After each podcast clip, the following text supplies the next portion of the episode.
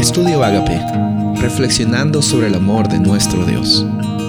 El título de hoy es Adora al Creador, Apocalipsis 14:7, diciendo a gran voz, temer a Dios y darle gloria porque la hora de su juicio ha llegado, y adorad a aquel que hizo el cielo y la tierra y el mar y las fuentes de las aguas. En este versículo encontramos el final del mensaje, el primer mensaje cósmico dado por este ángel.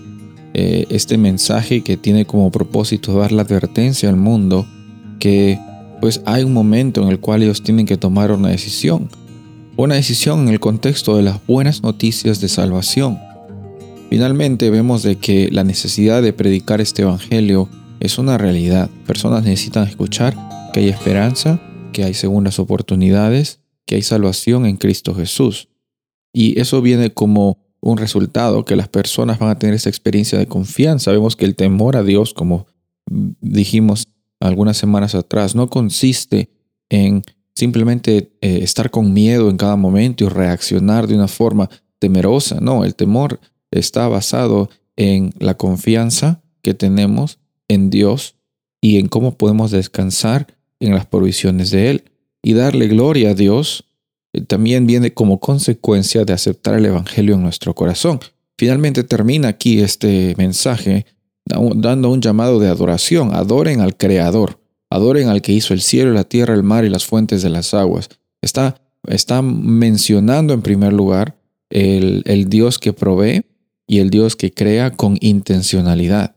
Y este llamado a la adoración no es un llamado a la acción necesariamente, no me malentiendas estoy diciendo que adoración no es una acción. Eh, yo me gustaría eh, definir la adoración como una reacción.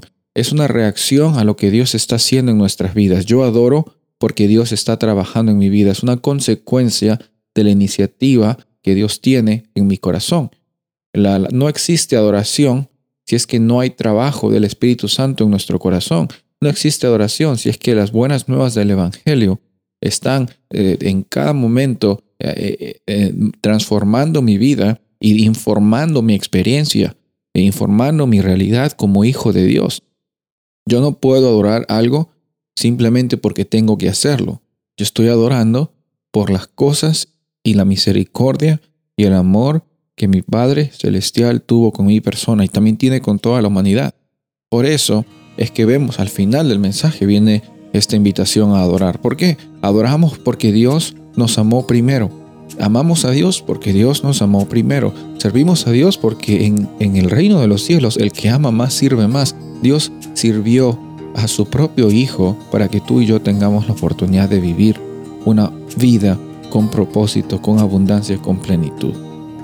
La adoración es una reacción a la iniciativa divina. Soy el pastor Rubén Casabona y deseo que tengas un día bendecido.